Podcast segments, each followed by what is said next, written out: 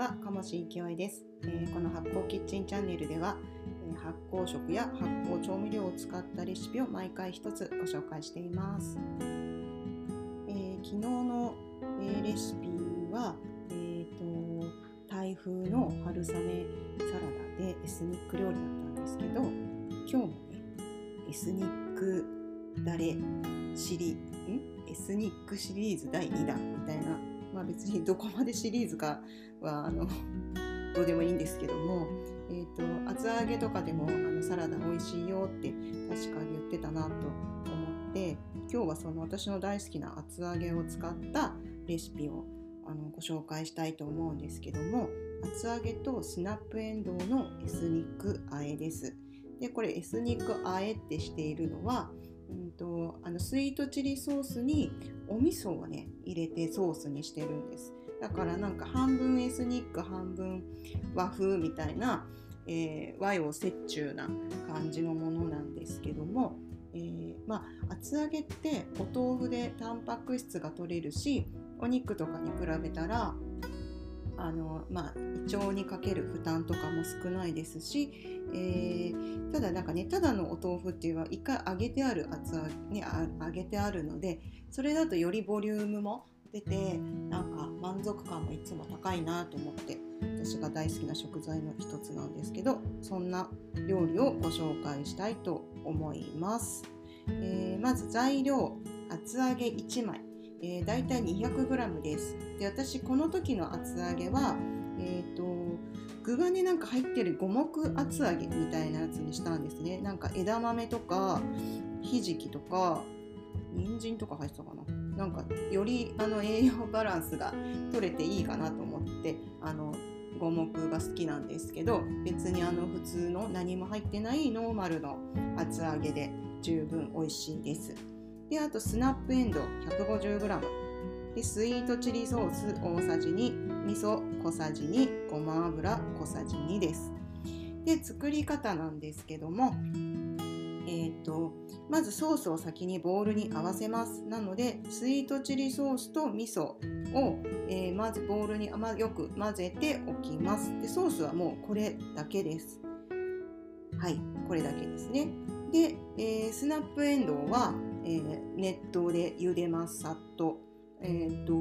まあ、火も入るしその後であの冷水につけなくていいかなと思っているので、えー、余熱でも火が入るので、まあ、1分2分ぐらいなのかなあの茹でてください。であのざるにあげて、えー、水気をよく切るんですね。で厚揚げはだいたい縦半分にしてその後うんと8等分ぐらいだから全部で16個できるぐらい16等分になるぐらいまあでもそれ好みのあの大きさでいいです別になんかこうじゃなきゃいけないってことがないのでまあ食べやすいかなって思ったんですねそのぐらいが。で、えーと、厚揚げは切ったら、えー、フライパンでごま油を入れて中火で熱したら両面がこんがりと焼き色がつくまで焼いてください。あその前に焼く前にあのえっ、ー、と湯切り、えー、周りについてる油をね落とした方がいいんですよね。やっぱ酸化してる油とかってちょっと苦みが出たりするので熱湯にくぐらすとか私は、えー、熱湯をかけてます。ざるに厚揚げを置いて上から厚揚げあの熱湯をやーっとかけて裏返してであの取っています。でやっぱりあの焼くので水分だとすごい跳ねて危ないのでしっかり、えー、キッチンペーパーで水気を切ってから、えー、切ってください、はい、どのみちね、えーと、切り断面とかはお豆腐なのでどうしても水分が出てくるんですけどもまあまああのねやっぱ予防としてあぶあの、やるとパチパチして結構跳ねたりするので気をつけてそこだけやってください。でもう両面厚揚げが焼き終わったらです。もう先ほど作ったスイートチリソースと味噌を合わせたボウルの中にジャバッと入れて和えるだけなんですね。まあ昨日の春雨とタレが違うだけで作り方はほぼ一緒なんですよ。あと具材が違うっていうだけなんでね。でもし、えー、っと他のね材料で作りたいよっていうのがあればおすすめはしゃぶしゃぶ用の豚肉とか、はい、豚肉もさっとあの茹でればいいですよね。そういうのもすごく合いますし、えー、まあ、ちょっともう夏じゃないからレディースがオクラとかねオクラも斜めうん斜めに切る。あんまり薄切りだとベタベタするから、まあ、大きさによりますけど31センチ幅ぐらいとかぐらいかな。ちょっとあのその場合もオクラも茹でた方がいいですかね。少しね。生で食べれますけどね。あときゅうりもうんと合いますね。きゅうりも斜め薄切りかうん縦半分に切ってから斜め薄切りでもいいしうん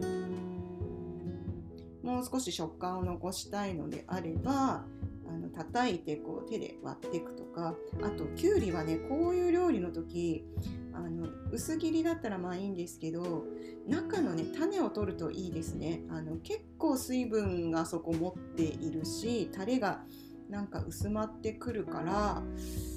うんなんか私もそんな別にきゅうりの種取っていつも食べてるわけじゃないんですけどなんかねやっぱないと青臭さとかもちょっとなくてあの確かにいいなって思っています。めんどくさなきゃやってください。あとあの焼いたナスとかフライパンで一緒に焼くとかね。別にあの豚肉もしゃぶしゃぶで茹でなくてもあの切り落としみたいなものをちょっとこう焼いてそれで合わせるっていうのもいいと思います。うんアスパラとかも美味しいと思いますしいろいろなんか